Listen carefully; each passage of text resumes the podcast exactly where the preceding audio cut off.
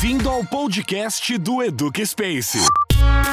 Saudações a todos, bem-vindo a mais um podcast aqui do Eduque Space. Hoje nós vamos falar sobre a relevância da autonomia docente em gravações de aula, então fique ligado.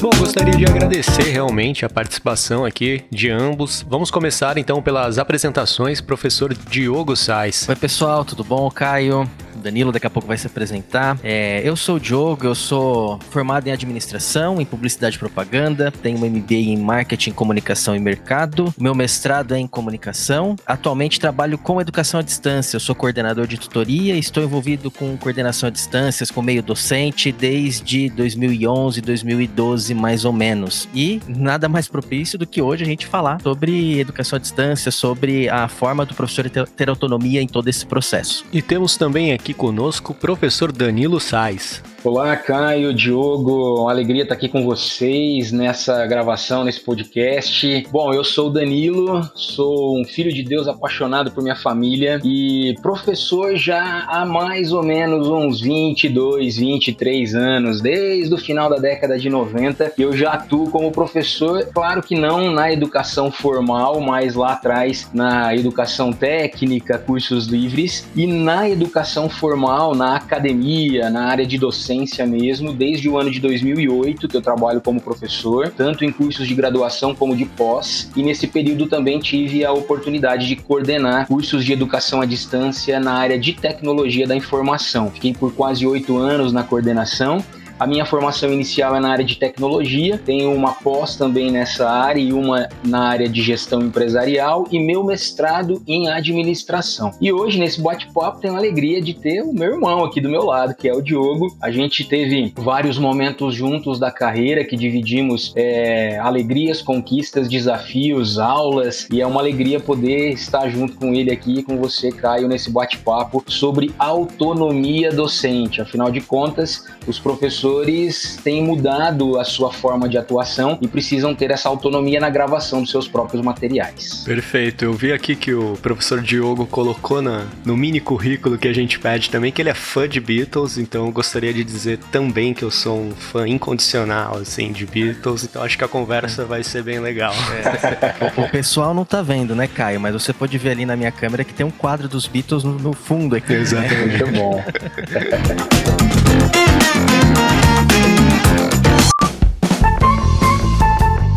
Puxando o gancho então aí que os professores deixaram para a gente entrar propriamente no assunto, é sabido assim, já é notório que o consumo de vídeo, né, audiovisual vem crescendo e cresceu muito nesses últimos anos, seja por rede social e no EAD mesmo, né? A mídia audiovisual ela é muito explorada, né? Então eu gostaria de saber como vocês veem os vídeos nesse processo de ensino-aprendizagem. Muito bem, eu vou tomar a liberdade de começar e o, o, o Diogo vai me ajudando aí. É, eu vejo o vídeo, Caio, como uma algo que foi mudando com o passar do tempo e ele está muito atrelado à mudança de tecnologia, igual nós temos hoje a nossa a, a nosso acesso muito fácil os smartphones. Então, se você olhar para o histórico da evolução dos telefones celulares, eles começaram com aqueles tijolões lá do final da década de 90 que a pessoa colocava na cintura, andava até meio curvada porque era muito pesado, né? Era um, um aparelho muito desconfortável. Ele passou por um um processo de diminuição do seu tamanho,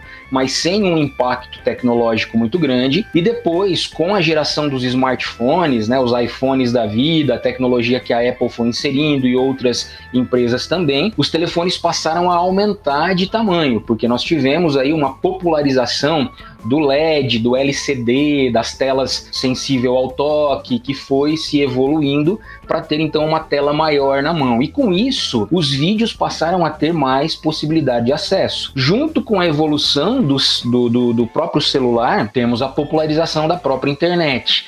Porque se nós pegarmos lá no final da década de 90, começo dos anos 2000, quando Diogo vai se lembrar muito bem disso, né? Como eu disse, nós somos irmãos, então nós consumíamos a internet de escada no final da década de 90, que era necessário um modem, uma ligação interurbana para poder fazer uma ligação na internet, e era impossível você assistir vídeos na internet naquela época porque a velocidade de transmissão não permitia. Então isso, com essa evolução, o vídeo foi se popularizando cada vez mais. Aí vem tem um monte de ramificação. YouTube ganhando força, serviços de streaming e assim por diante. E isso acaba se inserindo no contexto da sala de aula. Lá na década de 90, e eu vou remeter muito, muitas vezes a isso, porque foi o, o período em que eu vivenciei muito aprendizado na minha, na minha trajetória de, de ensino, né? É, os professores já usavam o recurso dos vídeos em sala de aula.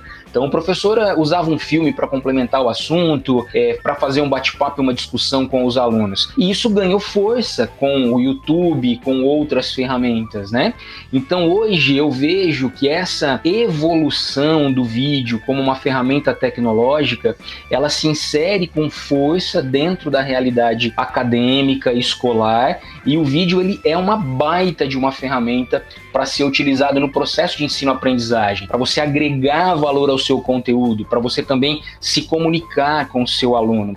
Então, pensando nesse histórico tecnológico, cada dia mais essa ferramenta é popular, é utilizada e caiu no gosto das pessoas. É, o que eu acho legal também comentar assina embaixo de tudo que o Danilo falou, mas é a gente pensar também num vídeo como um composto quando a gente usa ele como recurso de aprendizagem. Então ele é mais um objeto de aprendizagem dentro da trilha que a gente coloca. Perfeito. Então por que que a gente agora tá falando de vídeo em um podcast? Ah, se o vídeo é tão bom assim, por que vocês não estão fazendo em vídeo, né, para falar de vídeo? Porque é mais um objeto de aprendizagem dentro da trilha que a gente está compondo. Então a gente tem que entender também o papel de cada mídia e o impacto que isso daí vai ter para cada um que está estudando, para cada um que está absorvendo isso daí. Tem gente que prefere o podcast porque é uma mídia mais companheira, é uma mídia mais, mais multifuncional, você consegue colocar ela enquanto está dirigindo e assim por diante. Tem gente que prefere o vídeo porque tem uma dependência maior do, do recurso visual, de você tá, tá vendo ali na tela o professor, tá vendo o que ele está compartilhando e assim por diante. Então, quando a gente pensa né, no, no vídeo como uso de, um, de uma ferramenta de aprendizagem, a gente tem também que saber explorar os recursos que essa mídia dá pra gente. É, a gente, se tá colocando alguém, não vai ser só a gente falando lá, porque poderia ser um áudio, a gente não tá explorando o recurso visual que isso daí possibilita. A gente tem que, então, também, nessa ferramenta, inserir elementos visuais para que de fato ela cumpra o objetivo dela como um objeto de aprendizagem dentro da, da trilha que o estudante está percorrendo, né? Então, eu acho ela fundamental. A experiência que eu tenho é que o, os alunos, os estudantes, eles sempre querem mais vídeos. Ah, eu quero mais vídeo, eu quero mais, mais encontro ao vivo, eu quero mais. Né? O vídeo ele é muito usado e eu acho que isso também tem a ver pelo legado cultural que a gente tem da educação. Então, qual que é o formato padrão que a gente está acostumado? Professor em cima do tablado, numa sala de aula presencial e expondo o conteúdo.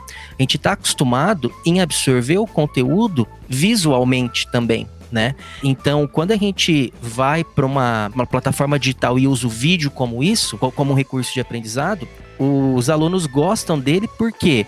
Porque é algo que remete a, a, uma aula mais expositiva, algo que remete ao ensino tradicional que ele teve até então, majoritariamente presencial. Então tem também um, um papel importante nessa transição e adaptação para a educação online, para a educação à distância que a gente tem. Então é, é fundamental hoje um vídeo compondo uma trilha de aprendizagem, né? É, se você não tiver isso daí, com certeza o pessoal vai reclamar, eles vão querer, né, ter esse, é, essas aulas, esses encontros, esses vídeos, né? Para poder usar para aprender? Diogo, hoje em dia a galera usa muito os termos, os termos novos aí da, da, das metodologias, né? Então, metodologias ativas e outras ramificações. E aí tem o termo, né? O VBL, Video Based Learning, que é aprendizagem baseada em vídeo. E nada mais é do que a sua fala foi precisa. Ele é mais um objeto de aprendizagem. Então, quando a gente entra numa dinâmica de educação à distância, o vídeo ele tem um poder muito grande e você tem que utilizá-lo dentro de uma construção metodológica e não simplesmente soltar o vídeo pelo vídeo.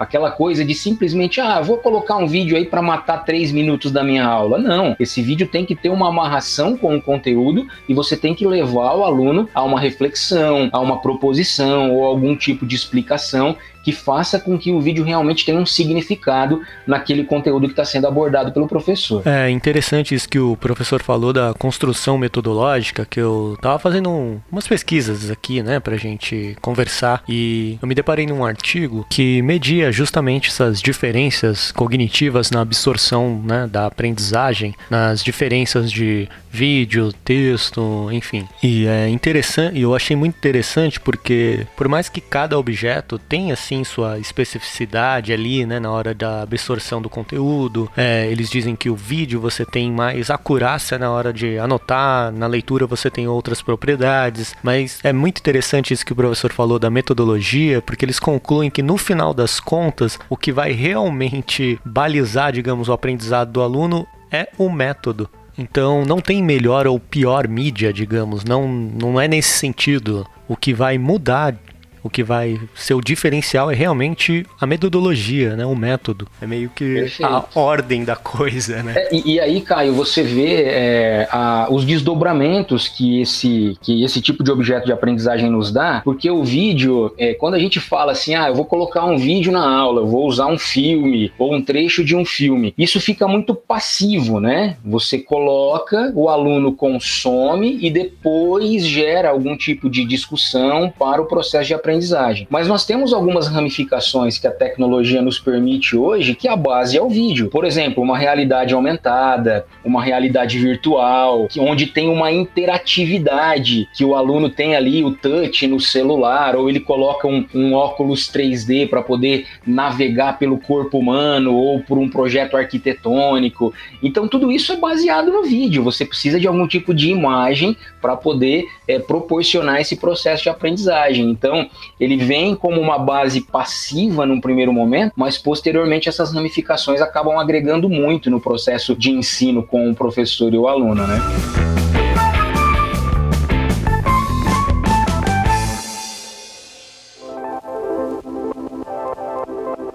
Mudando um pouquinho assim o foco da questão, os professores comentaram a respeito do uso no IAD, né, de recursos audiovisuais, tratando então assim sobre o ponto de vista do professor para que ele possa pensar uma aula audiovisual, digamos. Quais seriam as maiores dificuldades e também quais seriam as soluções, possíveis soluções para essas dificuldades? E aí, Diogo, o que, que você fala disso dentro de um contexto de tutoria que você coordena hoje em dia? E eu vou complementando depois. Contigo. A gente, quando fala de vídeo, a gente até que citou exemplos de uso diferente. Você usar o vídeo como um elemento dentro de uma aula sua, ou agora aqui a pergunta é direcionada para você gravar o vídeo, como isso vai ser disponibilizado para o seus alunos. Então, nesse segundo contexto, como você vai gravar e produzir isso daí, eu acho que tem que ter em mente o seguinte: quando você está fazendo vídeo e você vai disponibilizar isso para os seus alunos, esse vídeo ele é uma, é uma mão única de comunicação. Você vai estar tá gravando ele ali e o pessoal vai ver isso daí depois. Então, o conceito inicial que a gente tem de um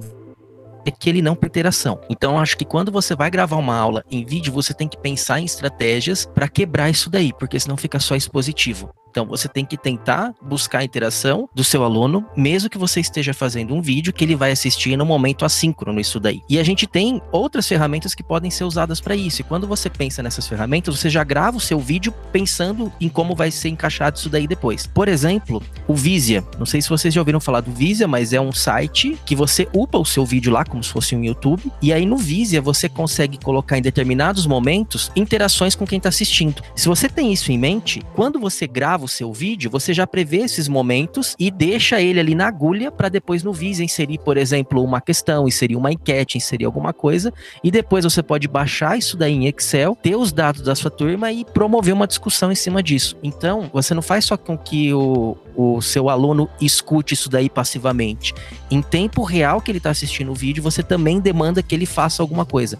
Eu acho que é, esse é um ponto-chave para você buscar um, o engajamento em uma ferramenta que, num primeiro olhar, num olhar um pouquinho descuidado, pode parecer só é, que seja somente passiva. Mas não, a gente consegue também trazer esse engajamento de outras formas. Aqui citei o, o Visia como um exemplo, mas tem outras formas também que dá para a gente fazer. Eu vou complementar o que o Diogo disse, porque realmente é a fala dele novamente precisa sobre a necessidade da interação e não ficar só passivo, né? Como você falou, né, Diogo? É, mas quando eu olho para o professor no momento de gravar algo, num primeiro momento, aquele professor que nunca é, se deparou com a necessidade de gravar alguma coisa, ele produzir alguma coisa. É, muitas vezes a dificuldade é simples, é o fato de ter o medo da câmera, o fato de ter é, se sentir constrangido diante da própria imagem, se você vai gravar numa câmera selfie, por exemplo. E por mais que nós estamos em um momento da nossa história em que a exposição pessoal é muito grande, né? Esse, esse momento de selfies, redes sociais, em que as pessoas abrem muito a sua vida pessoal para aparecer na internet, muitos professores têm essa dificuldade, porque é, é, é fato, você gravar algo de uma maneira informal ou de uma forma é, muito natural ali no seu dia a dia é uma coisa, mas você parar na frente do teu celular ou da tua câmera para gravar uma aula, para gravar nem que for uma pílula de aula, um pedacinho de um conteúdo, é uma outra realidade. Então tem muitos professores que acabam se deparando com este bloqueio, né? É um, um bloqueio que olhou para a câmera trava, dá branco, e isso é possível de ser treinado, é possível de ser formatado dentro do, do, do próprio comportamento do professor, especialmente por conta da resistência. Então a gente vem num histórico é, da educação à distância em que existia meio que uma concorrência presencial e EAD. Com os, os tempos atuais, especialmente nesse período de pandemia que a gente vivenciou, 2020 2021, é, isso acabou se convergindo de alguma maneira. Então, educação à distância e presencial se uniram de alguma forma e eu já há algum tempo acredito nisso, não vai mais haver uma diferença entre EAD e presencial, vai ser tudo simplesmente educação, com apoio das tecnologias para você poder fazer o processo de aprendizagem. E aí então você se depara com professores que tinham essa resistência, mas precisaram fazer, né? Precisaram entrar dentro de um, de um modelo de educação diferente, que até então ele tinha o domínio, como o Diogo também pontuou, sala de aula, tablado, ele tinha o domínio desse espaço. A sala de aula dele passou a ser, de repente, a casa dele, o escritório, o quarto. Então, os professores, nesse período de, de pandemia que a gente vivenciou, acabaram passando também por outras dificuldades, por outras superações. E eu sei de professores que se superaram realmente para poder gravar os seus materiais e atingir e alcançar o objetivo dos seus alunos. E essas dificuldades, elas são superadas junto muitas vezes com até a dificuldade técnica. Né? A dificuldade técnica que eu digo no seguinte: ah, eu vou usar meu celular, eu vou usar minha câmera. É, no celular eu vou gravar na câmera selfie ou na câmera frontal. Onde que é melhor eu gravar? Então tem coisas muito peculiares que às vezes no momento de produzir a sua aula é, são interessantes do professor ficar atento, porque vai proporcionar uma qualidade um pouquinho melhor. Então, por exemplo, né, algo que é banal, você gravar contra a luz, a luz atrás da sua, da, de você. É, isso dá uma qualidade horrível na imagem. Então, é um, uma, um pequeno ajuste no seu ambiente, você já pro, proporciona aí um resultado melhor, tecnicamente falando. E eu não estou dizendo de usar recursos mirabolantes e profissionais, não. Recursos caseiros mesmo. De repente, apoiar o celular numa pilha de livros para você poder é, fazer a sua gravação. E que atire a primeira pedra quem nunca fez isso. É, apoiar o celular numa pilha de livros para ter ali uma altura adequada de gravação. Então, eu complemento isso que o Diogo pontuou, dessa necessidade de pensar na interação. A ferramenta que ele indicou fica aí como dica para a galera poder é, visualizar depois e conhecer. E eu complemento isso com essas questões técnicas e comportamentais, né?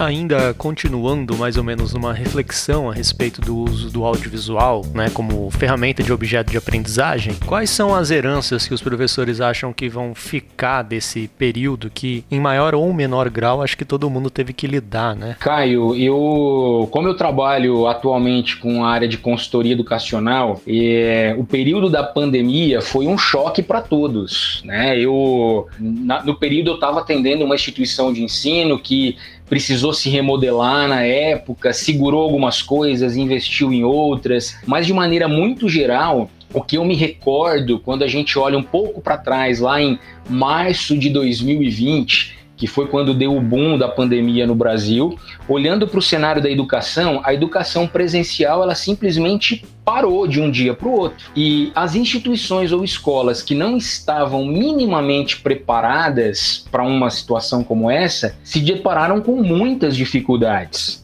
E aí veio o momento emergencial. O momento emergencial desse pós-pandemia, né? É, pós-boom do, do coronavírus, o momento emergencial foi: eu vou simplesmente levar a minha aula para o ambiente online. Então, o professor, mesmo que não estava presencialmente lá na faculdade, lá na escola, ele colocou o celular dele ou a câmera dele na casa dele e transmitia a aula da mesma maneira que ele, trans, que ele ministrava a aula presencialmente. Então, usando um Google Meet, usando um Zoom ou outras ferramentas que acabaram crescendo também nesse período. Então foi um período emergencial, mas a gente tem que entender que a aula remota ela é diferente da aula online da, do, do EAD, né? De uma metodologia EAD. Então, uma aula remota é você simplesmente replicar a metodologia presencial através de uma câmera. Você só está mudando de lugar. Ao invés de você estar presencialmente com os seus alunos, você está transmitindo isso de uma maneira remota. Agora, uma metodologia de EAD, ela requer uma construção, um desenho, uma trilha de aprendizagem, um modelo pedagógico, como o Diogo pontuou, utilizar os objetos de aprendizagem que se complementam um com o outro. Então, é você desenhar uma trilha de aprendizagem para o seu aluno, e isso inclui uma gravação de vídeo ou uma transmissão ao vivo, um momento síncrono, isso vai incluir também. Então, olhando para esse período pandêmico, antes e depois, é, a pandemia ela acelerou muitas coisas na transformação digital. Coisas que nós olhávamos há três anos atrás, que às vezes as empresas vislumbravam que aconteceriam daqui 10 anos, a pandemia ela acelerou. E, por favor, eu não quero que as pessoas olhem para a pandemia como algo bom, não é isso muito pelo contrário, é uma tragédia que aconteceu na humanidade, mas ela proporcionou uma aceleração digital, tanto na educação como em outras áreas. A gente vê, por exemplo, o home office.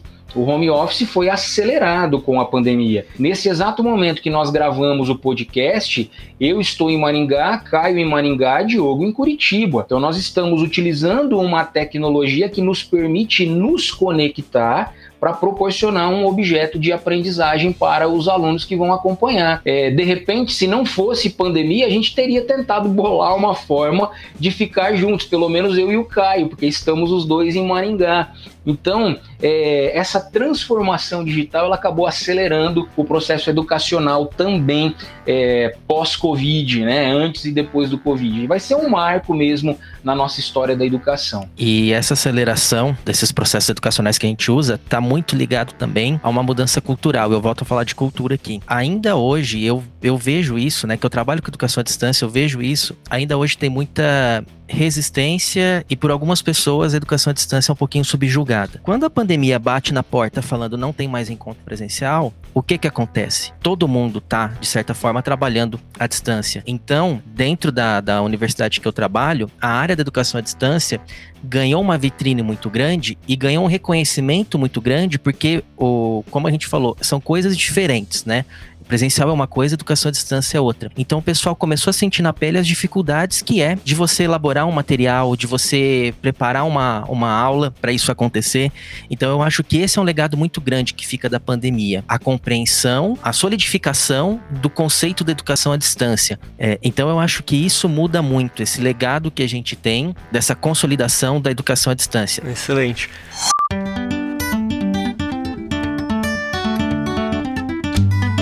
Os professores comentaram um pouquinho sobre o crescente engajamento que as redes sociais podem proporcionar, né? E talvez por consequência disso, muitos professores têm se tornado até uma referência de conteúdo em rede social. A respeito desse aspecto, gostaria que os professores comentassem: existe alguma melhor maneira que os professores possam construir essa presença digital? E o professor hoje, ele deve se tornar um digital influencer, digamos? Caio, é, eu, eu sempre utilizei as minhas redes sociais como forma de me aproximar dos alunos, porque como eu trabalho com a educação à distância há muitos anos, né? É, então, desde 2008 na área acadêmica e, é, e até interessante, é uma curiosidade é, da minha trajetória acadêmica, é que para cursos de graduação eu nunca dei aula no presencial, Caio eu sempre dei aula na EAD. Presencial, eu ministrei e eventualmente ministro cursos de pós-graduação. Mas graduação, eu não tenho a experiência da aula de graduação todos os dias ali na, na, na, faculdade, aquela dinâmica bem tradicional que nós passamos quando fizemos as nossas faculdades presenciais. Então a minha experiência é 100% EAD. Para isso, eu precisava adotar algum tipo de estratégia de me comunicar com os meus alunos. Quando eu assumi a coordenação dos cursos, no ano de 2012, que eu comecei a coordenar os cursos de EAD, a, o EAD ainda era muito diferente de hoje. Nós estamos em 2021, já está indo para nove anos isso. Parece que foi ontem que isso aconteceu, mas mudou muito. Então, com o passar do tempo, eu já estava inserido nas redes sociais naquele, naquele, naquele período, mas de uma forma muito tranquila, muito rede pessoal ali, né? É, o que, que eu estou fazendo, aquele posicionamento, às vezes criticando alguma coisa, desabafando no Twitter, alguma coisa assim. E com o passar do tempo, eu comecei a mudar o meu posicionamento nas minhas redes como forma de me comunicar com os meus alunos. Então comecei a colocar bastidores das aulas, fazer selfie com os professores, momentos de reunião que eu tinha com a equipe de mediação, momentos de projeto que estava sendo desenvolvido, e eu comecei a ter um retorno muito interessante dos alunos nesse sentido. Né, um engajamento dos alunos nesse sentido. É claro que as minhas redes elas não eram o canal de comunicação oficial dos cursos, mas era uma forma de eu como coordenador me aproximar dos meus alunos.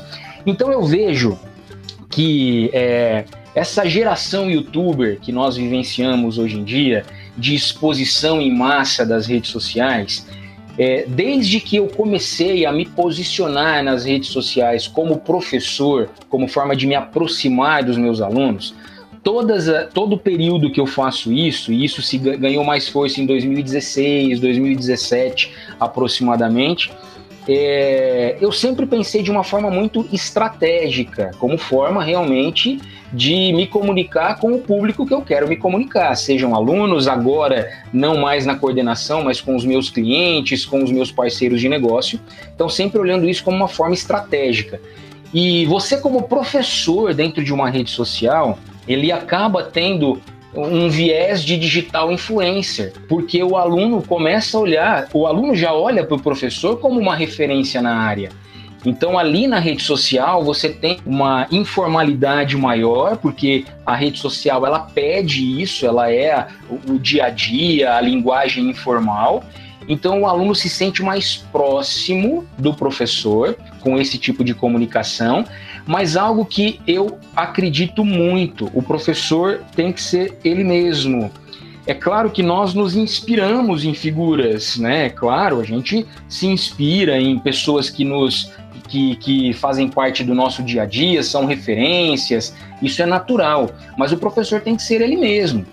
Não adianta o professor querer criar um personagem. Eu não acredito nisso, aí é uma opinião muito pessoal, é, mas o professor querer criar um personagem que não é ele para ele se comunicar com os seus alunos, vai dar certo? Não sei, eu não acredito nisso. Então, as pessoas que me acompanham, seja no Instagram, no Twitter ou no Facebook, no canal do YouTube, vão ver que eu sou eu mesmo ali. O que eu estou conversando aqui com vocês é o meu dia a dia de rede social, é a minha linguagem das redes sociais. E quando a gente fala em influenciador digital hoje em dia, a gente pensa aí, ah, o cara tem 50 mil seguidores, um milhão de seguidores, não sei quantos mil views no seu vídeo.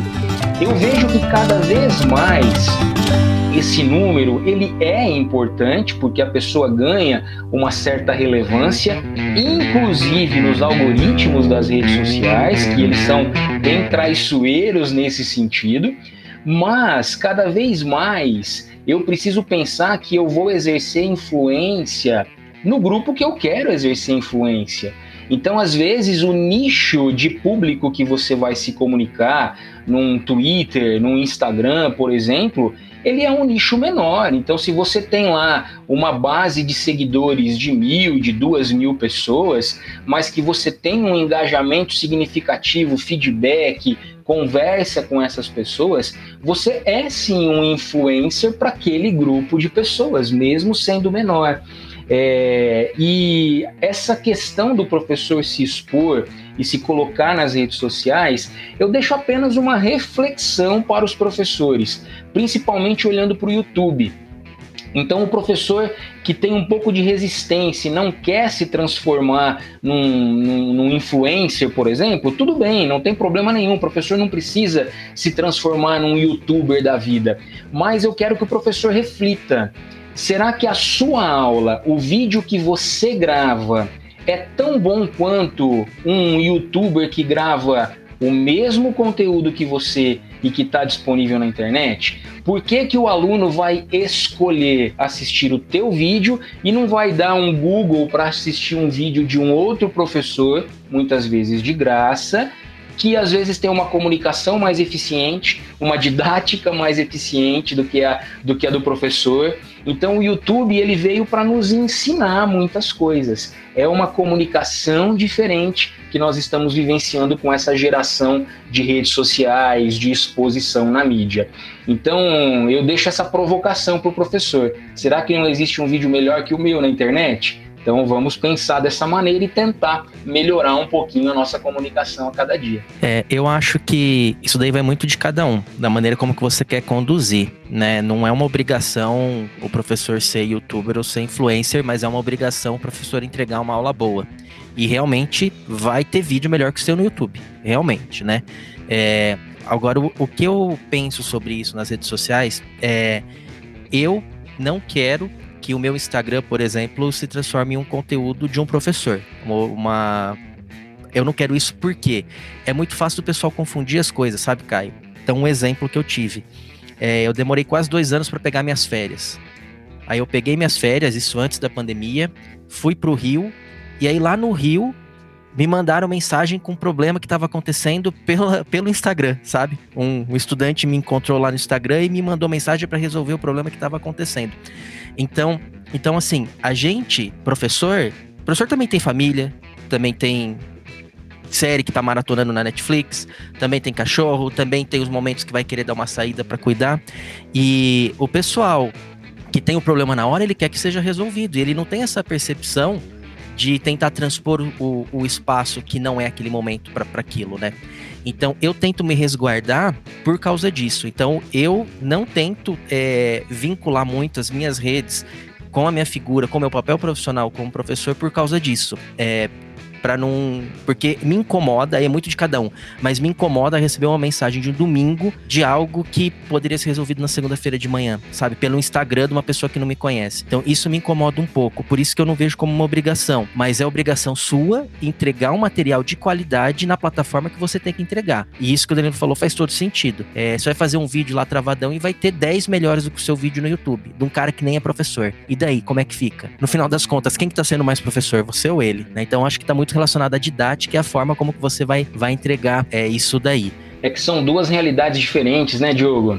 É, você hoje tem uma realidade em que você está vinculado a uma instituição de ensino, né? É, e, e, eu já tenho uma realidade em que eu estou vendendo o meu próprio negócio. Então, para mim, essa exposição ela acaba sendo até necessária, porque se eu não, não me expor para, de repente, tentar vender os meus cursos, tentar é, conquistar algum tipo de cliente, alguma coisa nesse sentido, eu acabo ficando para trás. Então, para minha realidade, como eu tenho o meu próprio negócio hoje em dia, né? A área de consultoria, a autonomia que eu tenho, né? Sou profissional autônomo, então eu tenho que me expor de alguma maneira. Então é uma estratégia, né? Então complementa isso que o Diogo falou, porque são realidades diferentes, né? E, e como eu pontuei, né? Lá atrás, quando eu comecei a usar, a me expor nas redes sociais, eu comecei a me expor estrategicamente, sabendo que eu teria esses esses ônus. Eu já recebi mensagem de domingo, viu, Diogo? Em feriado, já tive isso na época que eu que tava que você faz final, O que, que você faz final de semana, né? Pois que que é. O que, você faz?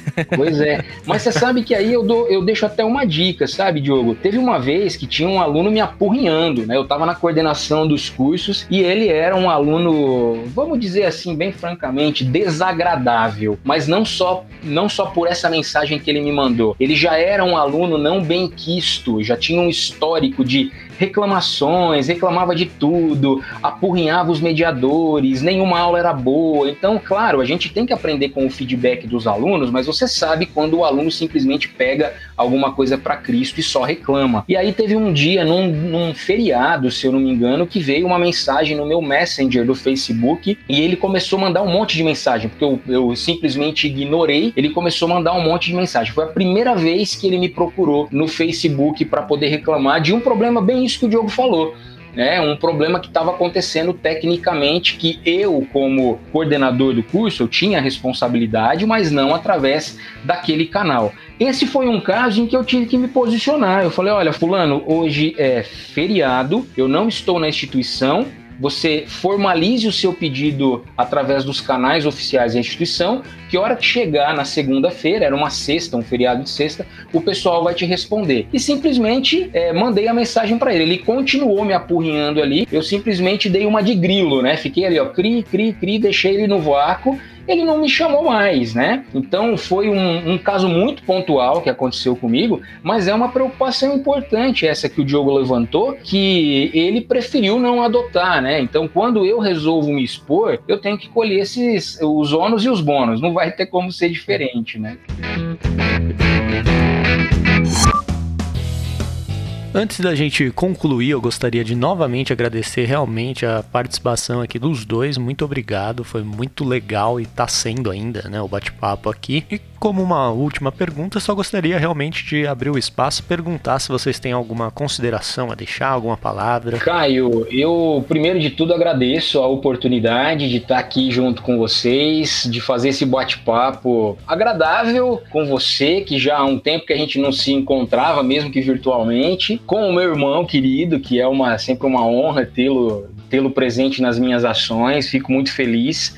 Agradeço ele da disponibilidade de estar aqui com a gente também. É, e eu sempre ressalto, num, num, momento de fechamento, mensagem final, que se, se pede muito né, em, em lives, em aulas, eu sempre ressalto algo que parece até um clichê de ser feito, é, mas certa vez o saudoso Steve Jobs disse que ele queria deixar uma marquinha no universo. E essa frase sempre me perseguiu, porque quando a gente olha universo, a gente pensa em algo muito grande, né? É, e se você olhar para a história do Steve Jobs e da Apple, independente do seu posicionamento de liderança, ele tem várias polêmicas aí do jeito que tratava as pessoas, mas independente disso, a gente olha para a história da Apple, existe aí um, um, um mundo antes e depois da Apple, seja quando lançou lançou os seus primeiros computadores lá no final da década de 70, 80, como depois com essa revolução do iPhone e outras tecnologias.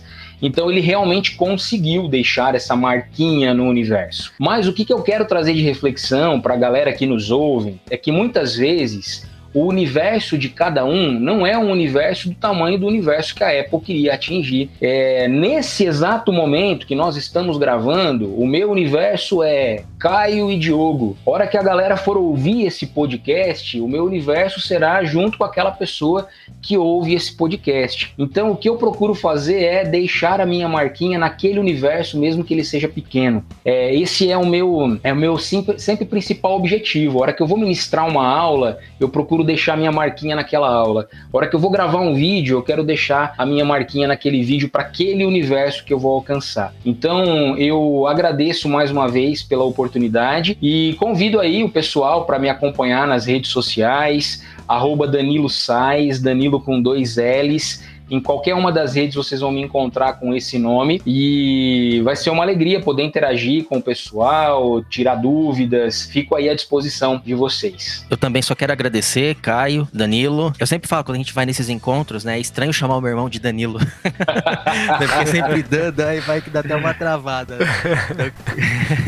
quero agradecer aqui pelo convite para esse bate-papo. É, e enquanto o Danilo estava falando é, dessa marca que a gente tem é, e toda essa transformação que a gente falou que, que teve com a pandemia, com a educação à distância, algo que me veio em mente é o seguinte, né? A gente não pode julgar um peixe pela habilidade dele subir numa árvore. É, porque um peixe não vai subir numa árvore. Então, se você tá apanhando nessa transposição, você tá apanhando para fazer uma algo que você até então não estava acostumado, não se julgue por isso vai atrás, aprende porque é adaptável, é treinável, é, é entregável no final das contas, né? Então é um processo de transição que a gente está passando, é, muitos já passaram e que tende a se intensificar. É, então é só isso que eu queria deixar, deixar de recado também. Se eu puder ajudar de alguma outra forma, vocês podem me encontrar também nas, na, nas redes sociais. Diogo Sais, vai ser. É, procura lá no Instagram Diogo Sais, vocês vão me achar também. E mais uma vez, brigadão aqui pelo bate-papo. Espero que a gente tenha mais desses em outros momentos. Sim, muito obrigado.